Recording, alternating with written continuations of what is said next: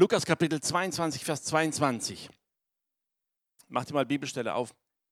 Lukas Kapitel 22, Vers 22, da spricht Jesus mit seinem Jünger Simon oder Petrus. Und ich meine, das spricht er nicht zu ihm, als sie sich begegnet haben oder kennengelernt haben, sondern nachdem Petrus schon eine Weile mit Jesus gewandelt ist, da spricht Jesus diesen Satz zu ihm, sagt, ich habe für dich gebeten, dass dein Glaube nicht aufhört. Und wenn du dich der einst dich bekehrst, dann stärke deine Brüder. Andere Übersetzung sagt, wenn du der einst umkehrst, dann stärke deine Brüder. Wisst ihr, eigentlich ist unglaublich, dass Jesus sowas sagt. Da geht dieser Petrus seit ein, zwei Jahren, vielleicht schon, vielleicht waren es auch länger schon, mit Jesus. Er erlebt Jesus. Im Auftrag von Jesus geht er hin, hat Menschen geheilt, hat seine Botschaft verkündet, hat Zeichen und Wunder gesehen. Und dann sagt Jesus zu ihm, du, wenn du dich einmal bekehrst, dann stärke deine Brüder. Nun, ich möchte heute nicht über Bekehrung reden. Wisst ihr, hier gibt es einen ganz anderen Punkt. Jesus wusste, dass Petrus mehr braucht als alle menschliche Vernunft und alle Kraft und alle Weisheit, die man lernen kann auf menschlichem Wege. Er wusste, um Gott zu dienen, braucht Petrus mehr. Er braucht eine übernatürliche Begegnung mit Gott. Er braucht ein Bewusstsein, dass es einen Gott gibt, der Dinge vollbringt. Und wir wissen, als Petrus erlebt hat, was es heißt, im Heiligen Geist getauft zu sein, als er erlebt hat, was es heißt, Vergebung zu empfangen, als er erlebt hat, wirklich nach einem Zerbruch wieder aufstehen zu können, da war er verwandelt. Er war anders. Er war nicht der vorlauter Hautdegen von früher. Er war jemand, der gelernt hatte, sich auf Gott zu verlassen. Wisst ihr, aber mir geht es gar nicht um den ersten Satz. Der zweite Satz war da, die zweite Hälfte von dem Satz, da heißt es, dann stärke deine Brüder. Er hat nicht gesagt, Petrus, wenn du kapiert hast, was los ist, dann fang an, deinen Leuten zu sagen, wo es lang geht. Er hat nicht gesagt, herrsche über sie oder wasche ihnen gehörig den Kopf, wenn sie daneben liegen. Nichts davon. Er sagte, stärke sie. Richte sie auf, stärke sie. Und ich möchte heute ein bisschen über diesen einen Punkt reden. Wisst ihr, wir alle suchen gerne so die 0815 schnelle Lösung. Ich bete, bin geheilt, frei, alles erledigt. Aber wir wissen, es ist nicht immer so dieser einfache Weg. Wenn du in deinem Leben in gewisse Probleme hineingeraten bist, da kannst du zwar schnell frei werden, aber die Gründe, die, die dich in diese Probleme gebracht haben, die sind meistens immer noch da. Da braucht es Veränderung, da braucht es Erneuerung. Und dieser Weg kann manchmal sehr anstrengend werden. Und sind wir ehrlich, wir stolpern auf dem Weg öfter mal. Und das wusste Jesus, als er sagte, Petrus, deine Brüder, deine Freunde, deine Bekannten, meine Nachfolger, sie werden Schwächen erleben. Sie werden Phasen erleben, wo ihr Glaube nicht stark ist. Und da brauchen sie jemand, der sie stärkt. Da brauchen sie jemand, der ihnen mal unter den Arm greift und sagt, komm, ich gehe mit dir ein paar Meter. Ich stütze dich. Wir kennen das alle, wisst ihr, wenn eine berühmte Persönlichkeit auftaucht, machen wir alle gern mit ihm ein Foto. Denn wir wollen was von der Berühmtheit abhaben. Damit zeigen wir uns gerne.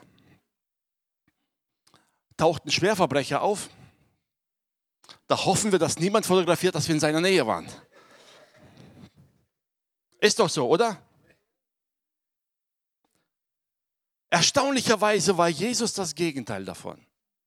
Der König wollte mit ihm Zeit verbringen, so Selfie mit, äh, wie hieß er, Herodes. Ne? Und Jesus hatte null Bock auf ihn. Die Bibel sagt, er ging nicht mal hin. Aber Sünder, Zöllner, Prostituierte, waren seine täglichen Begleiter. Das waren Menschen, die nicht unbedingt zu seinem Ruhm beigetragen haben. Oder? Und er hat sich aber mit ihnen abgegeben. Johannes 8, Vers 11. Die Geschichte kennen wir alle. Johannes 8, Vers 11, da heißt es, seine Frau im Ehebruch erwischt wird vor Jesus gebracht und alle wollen sie steinigen. Jesus beugt sich nieder, schreibt was auf die Erde und sagt ihnen dann, wer ohne Sünde ist, der werfe den ersten Stein. Und die Bibel sagt, und einer nach dem anderen drehte sich um und ging. Ging. Wisst ihr, was ich schade finde? Sie gingen ohne ein Wort zu sagen. Also vorher, als es darum ging, die Frau zu beschuldigen, da waren sie alle lautstark dabei. Als es darum ging, sie freizusprechen, schwiegen sie.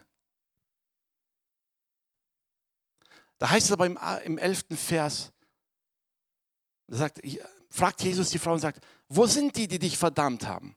Und sie antwortete ihm, niemand Herr. Und Jesus sprach, so verdamme ich dich auch nicht. Geh hin und sündige hinfort nicht mehr. Wisst ihr, wir nehmen diese Geschichte gern natürlich wie so ein Freibrief, Vergebung der Sünden, alles erledigt. Aber wisst ihr, dieser letzte Satz ist einer der bedeutendsten der ganzen Geschichte. Jesus sagt zu ihr, sündige nicht mehr. Der Beginn deiner Freiheit ist nicht in erster Linie, dass deine alte Schuld vergeben ist. Der Beginn deiner Freiheit ist darin zu sagen, ich sündige nicht mehr. Denn du kannst hundertmal frei werden, wenn du die Sünde nicht lässt, wirst du wieder gebunden sein. Du kommst da nicht raus. Amen. Das sieht ein bisschen ungerecht aus für uns. Aber wisst ihr, unsere menschliche Vorstellung von Gerechtigkeit richtet sich immer nach einer gewissen Schuld, nach einer Begleichung einer Schuld. Was ist die gerechte Strafe für eine Schuld?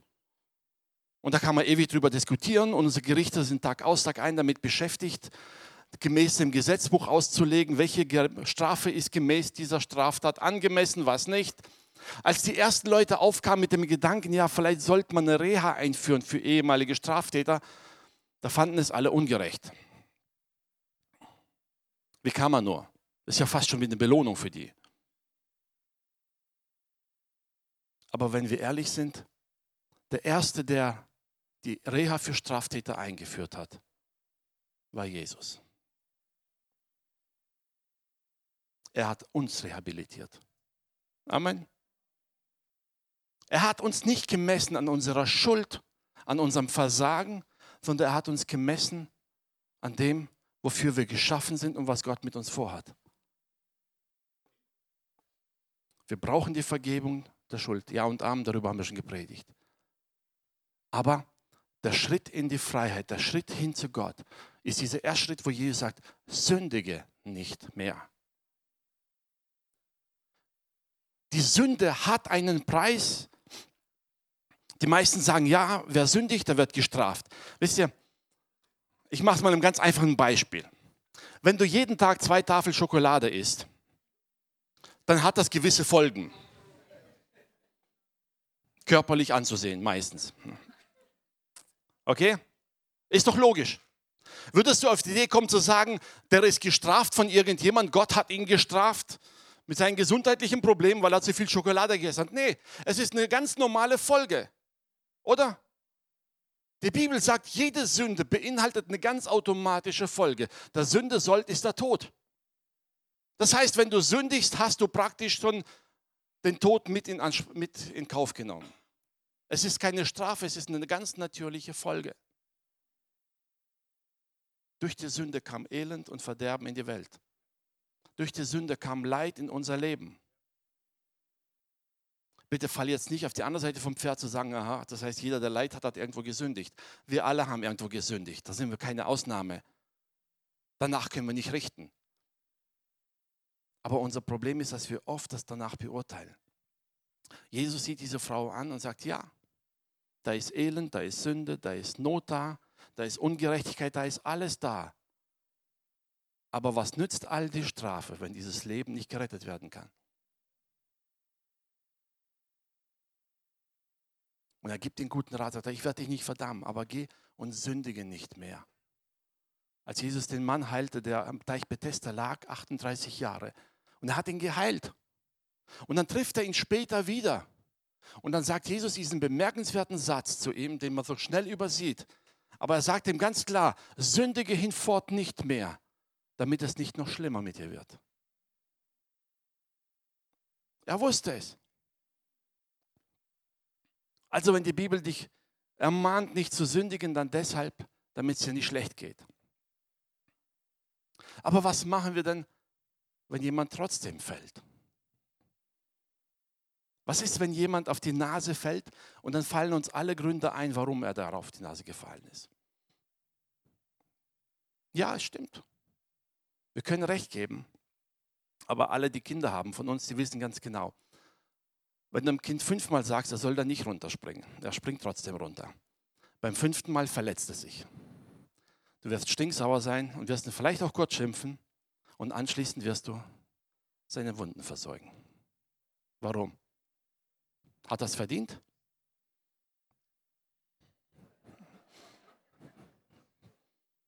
Ja. Können wir jetzt drüber streiten. Ne? Tatsache ist, aus der Liebe, aus der Verantwortung heraus zu unseren Kindern werden wir sie wieder versorgen. Wir werden sie pflegen. Und wenn sie sich dabei den Fuß gebrochen haben, werden wir sie vielleicht auch tagelang herumtragen, bis sie wieder gesund sind. Und genau dieses Bild verwendet Gott für uns, für die Gemeinde. Du hast Menschen um dich herum, die hast du vielleicht fünfmal schon gewarnt, die sollen das nicht tun und sie haben es trotzdem getan. Jetzt hast du zwei Möglichkeiten. Du kannst sagen, selber schuld, sieh zu, wie du jetzt klarkommst. Oder du machst das, was Jesus getan hat. Du greifst unter die Arme und sagst, komm, wir versuchen es nochmal. Das macht dich nicht populär. Dich mit jemand abzugeben, der Mist gebaut hat, der vielleicht öffentlich Mist gebaut hat und alle wissen, wow, was ist das für ein Verbrecher, hinzugehen und zu sagen, du, ich helfe dir trotzdem wieder auf. Aber das ist das, was Jesus getan hat. Amen. Manche denken, ja, in die Gemeinde zu kommen, da sind ja lauter Heilige. Wenn du die Gemeinde findest, sag es mir, die will ich unbedingt kennenlernen. Da fliege ich auch einmal um die Welt, um die zu besuchen. Gerne. Jesus sagte, ich bin nicht gekommen, um die Gerechten zu rufen. Ich bin gekommen für die Kranken, für die Schwachen, für die Sünder. Denn die brauchen die Hilfe. Das heißt mit anderen Worten, entweder wir sitzen hier, weil wir krank und schwach sind und Hilfe brauchen, oder weil wir kapiert haben, dass wir gerecht Gnade sind, das empfangen haben und wir deshalb hier sitzen, weil Gott uns dazu gebrauchen will, den Kranken, Schwachen und Sündern zu helfen. Amen. Du kannst jetzt aussuchen, was von beides auf dich zutrifft. Fühlst du dich gerade gerecht? Dann hilf. Fühlst du dich schuldig? Bekenne die Schuld und bitte um Vergebung. Johannes sagt, wer seine Schuld bekennt und sie lässt, dem wird sie vergeben. Amen. Das ist das, was uns als Gemeinde ausmacht als Leib Jesu. Nicht die vollkommenen Starken, sondern die, die genau wissen, ich habe selber Gnade empfangen. Ich selber wurde getragen. Ich selber habe erlebt, dass andere mich getragen haben, als es mir schlecht ging. Und als mein Glauben am Boden lag und ich nichts mehr glauben konnte, da standen andere für mich da, haben gebetet und haben so lange gekämpft, bis ich wieder auf den Beinen war. Und heute sagt Gott, geh hin und tu das Gleiche handle im Geist Christi. Wisst ihr, das Schöne an Jesus ist, er hatte keine Angst um seinen Ruf. Er wusste, wenn er sich mit den Sündern, mit den Zöllnern abgibt, ist sein Ruf ruiniert. Und es war ihm egal. Aus einem einzigen Grund, weil er den Mensch gesehen er, das sind Menschen, die ich retten will. Ihr kennt das Gleichnis vom verlorenen Sohn. Als er nach Hause kam und sein Bruder sagte, wie kannst du nur, wie kannst du diesem ein Fest bereiten? Ich habe doch alles für dich getan. Wie oft passiert es, dass wir so denken? Sind wir mal ganz ehrlich.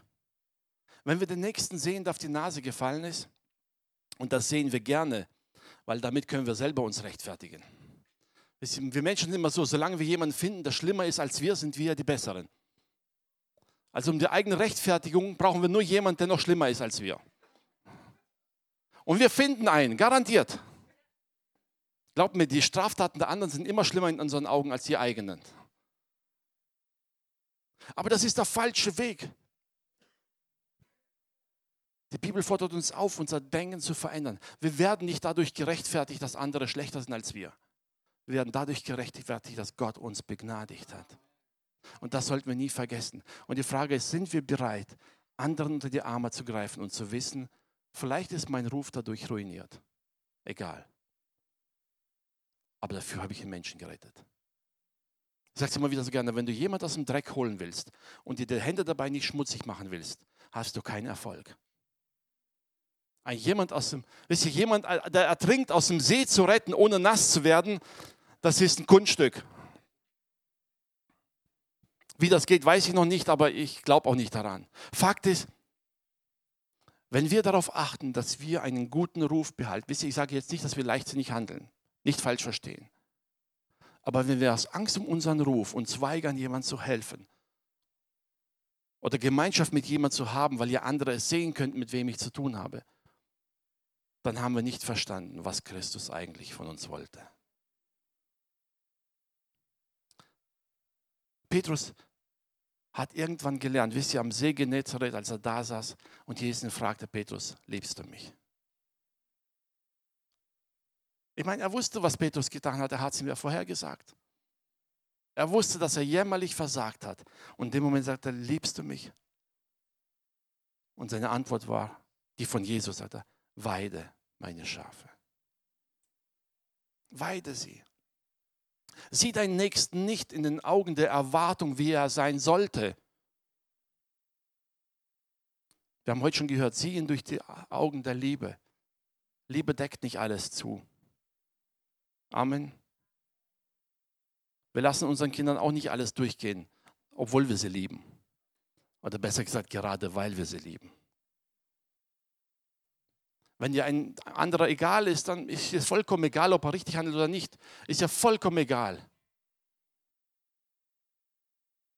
Wenn du nicht reagierst, dass ein Mensch Probleme hat, dann ist ein Zeichen dafür, dass er dir persönlich egal ist. Wenn du versuchst zu helfen, ist ein Zeichen dafür, dass in dir etwas drin ist, was du weitergeben möchtest. Matthäus 12, Verse 18 bis 21. Matthäus 12, 18 bis 21. Siehe, das ist mein Knecht, den ich erwählt habe. Mein Geliebter, an dem meine Seele wohlgefallen hat. Ich will meinen Geist auf ihn legen und er soll den Völkern das Recht verkündigen. Er wird nicht streiten noch schreien und man wird seine Stimme nicht hören auf den Gassen. Das geknickte Rohr wird er nicht zerbrechen und den glimmenden Docht wird er nicht auslöschen, bis er das Recht zum Sieg führt. Und die Völker werden auf seinen Namen hoffen. Jesus zitiert hier eine Prophezeiung. Prophezeiung von Jesaja hin auf Jesus. Er sagt, er wird, wie heißt es so schön, das geknickte Rohr nicht zerbrechen.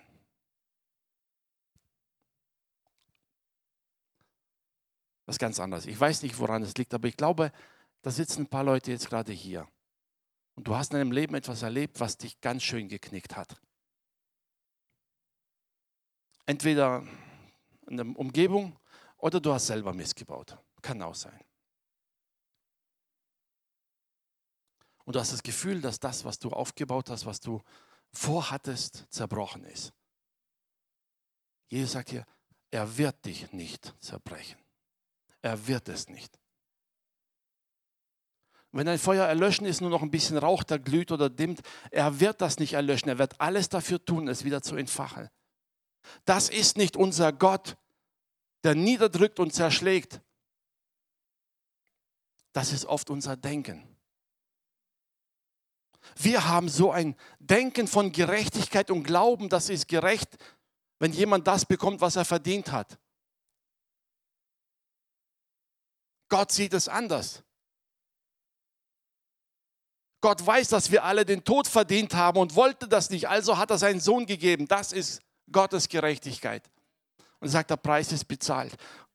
Und wenn du jetzt da sitzt und hast missgebaut in deinem Leben und hast das Gefühl, dass alles, was du geträumt erhofft hast, zerbricht, denk daran, genau dafür ging Jesus ans Kreuz. Amen. Ich weiß, es ist ja persönlich und vielleicht willst du es auch nicht zugeben, aber ich weiß auch, dass Gott daran arbeitet.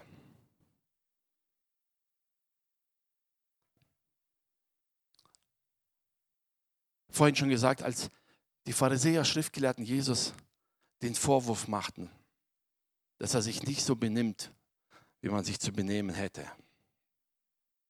Er suchte nicht die Gemeinschaft der Schriftgelehrten, um ihre Weisheit zu erhöhen.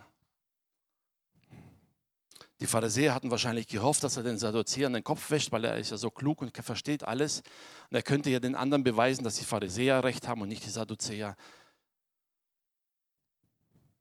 Wir denken immer, wie können die nur? Aber wenn wir mal in unseren Alltag hineinschauen und sehen auf den Umgang, wie wir manchmal mit anderen Mitmenschen umgehen, wie wir andere achten, wie wir sie anschauen, wie oft passiert es uns, dass wir hoffen, dass Jesus den anderen mal den Kopf wäscht, damit die einsehen, dass ich recht habe? So ein gewisses Grunddenken. Ich bin besser, ich bin im Recht, steckt so oft in unseren Köpfen drin. Ich möchte dich heute ganz bewusst dazu ermutigen, zu sagen, ich möchte mehr werden wie Jesus. Und ich möchte bereit sein, jemanden unter den Arm zu greifen auch wenn es mich nicht unbedingt populär macht. Auch wenn andere mich dafür kritisieren werden. Ganz klar, Jesus war, hat sich mit allem abgegeben, aber die Bibel sagt, er war ohne Sünde. Er ließ die Sünde nicht an sich heran. Amen. Nur weil du dich mit jemand abgibst, der missbaut, heißt das nicht, dass du mit ihm zusammen missbauen darfst. Das bringt dir nichts. Das schadet dir genauso wie ihm. Glaub mir das. Aber die Schrift fordert uns auf, barmherzig zu sein mit dem anderen. Gnädig zu sein. Das war das Wesen Jesu. Wenn du jemand um dich herum hast und merkst, okay, er ist gefallen, er ist gestolpert, er hat Fehler gemacht, dem unter die Arme zu greifen und sagen, komm, wir gehen gemeinsam. Lass uns gemeinsam versuchen. Ist schwierig. Wie oft hört man diese Aussagen, ich habe genug eigene Sorgen. Warum soll ich mich noch mit den Sorgen der anderen rumschlagen? Ja, stimmt, wir haben genug Sorgen. Aber glaub mir, deine eigenen Sorgen sind gar nicht mehr so schlimm, wenn du dich mit anderen beschäftigst und merkst, wie groß die Sorgen der anderen sind. Dann feststellst du plötzlich fest, deine sind gar nicht so groß manchmal. Manchmal, ja.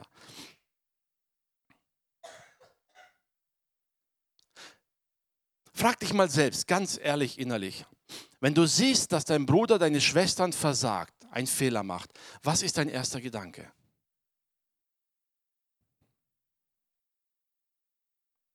Diese ersten Gedanken sagen viel darüber aus, wie wir den Nächsten sehen. Oder? Manchmal denken wir, ja klar, war zu erwarten. Manchmal sehen wir den, ja, selber schuld. Weil wir es immer in Verbindung bringen mit irgendwelchen anderen Dingen, die wir an der Person sehen. Manchmal denken wir auch, oh, wie konnte dem das passieren? Zeugt schon von einer gewissen Hochachtung, wenn man so denkt. Aber wie auch immer. Leider denken wir noch viel zu wenig im ersten Moment zu sagen, wie kann ich ihm helfen?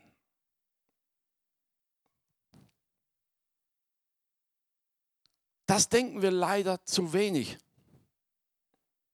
Wir beraten uns gerne mit anderen darüber diskutieren darüber.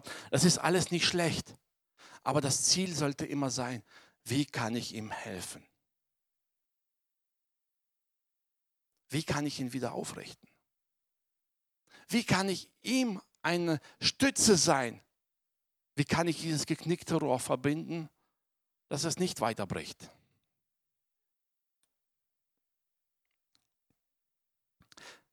Wisst ihr, ich glaube, wir werden in den nächsten Monaten, Jahren noch viel hören. Die Welt wird nicht besser. Menschen machen Fehler, Menschen um uns herum machen Fehler, Politiker machen Fehler. Stimmt doch, oder? Ihr dürft ja sagen ruhig, ich kenne die meisten Meinungen. Dein Chef wird morgen Fehler machen, vielleicht im Geschäft. Kann sein.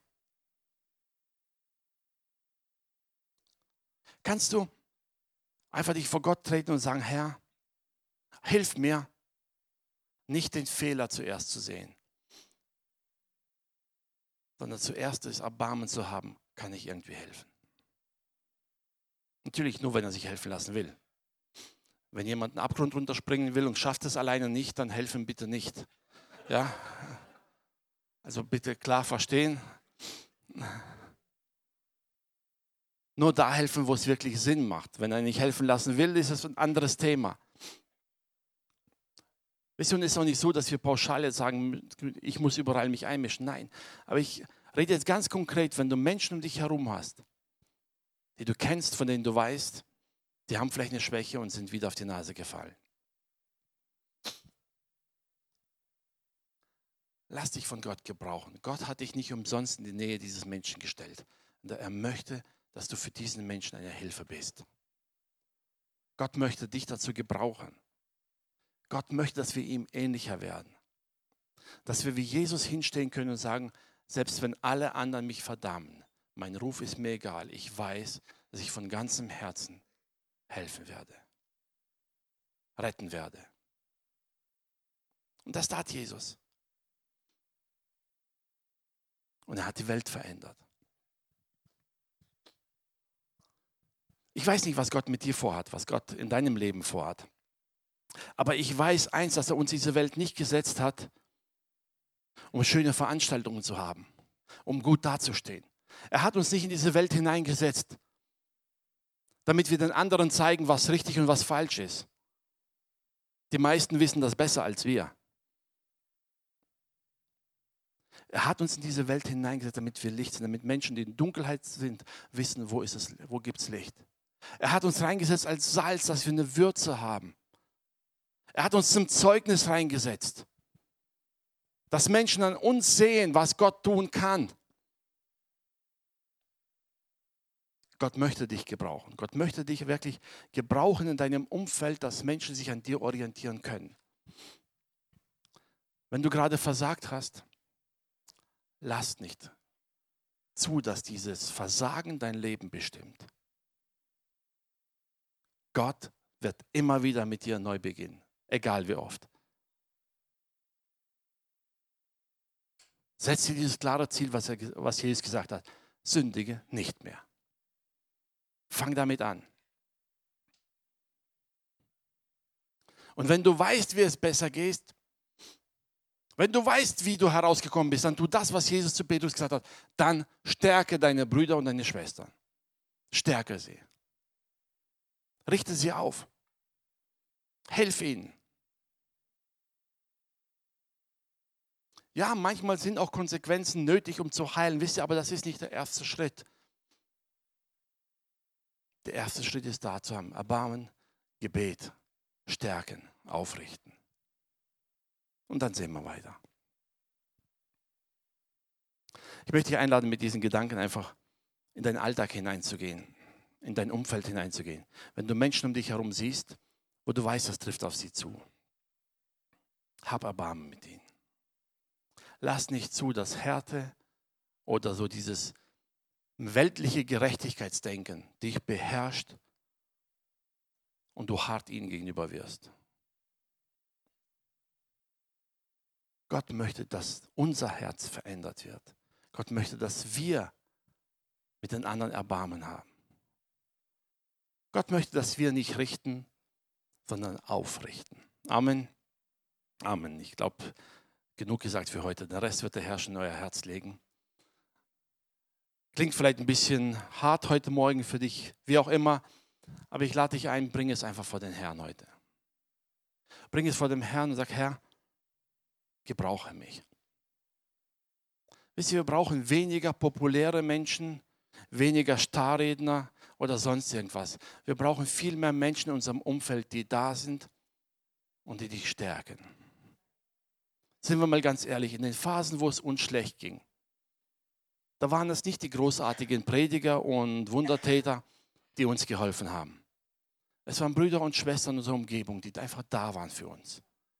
Die uns einfach manchmal vielleicht in den Arm genommen haben oder mal zum Essen eingeladen haben oder einfach dich abgelenkt haben, dich einfach mal ermutigt haben. Das waren die, die in diesen Momenten die größte Hilfe gegeben haben. Und Gott fordert uns auf, sei du derjenige heute. Sei einfach derjenige, der den anderen ermutigt. Sei einfach der, der stärkt. Richter gibt es genug. Verurteilung gibt es genug und glaub mir, die größte Selbstverdammnis haben diejenigen, die selber auf die Nase gefallen sind. Die verdammen sich mehr, als jeder andere es tun kann, meistens. Natürlich, es gibt auch immer ein paar, die es nicht einsehen, aber das ist nicht unser Problem. Überlasse es Gott. Sei da für den Nächsten und stärke ihn. Zeige ihm, dass es Hoffnung gibt, dass er nicht aufgeben soll. Amen. Lass uns aufstehen zum Gebet.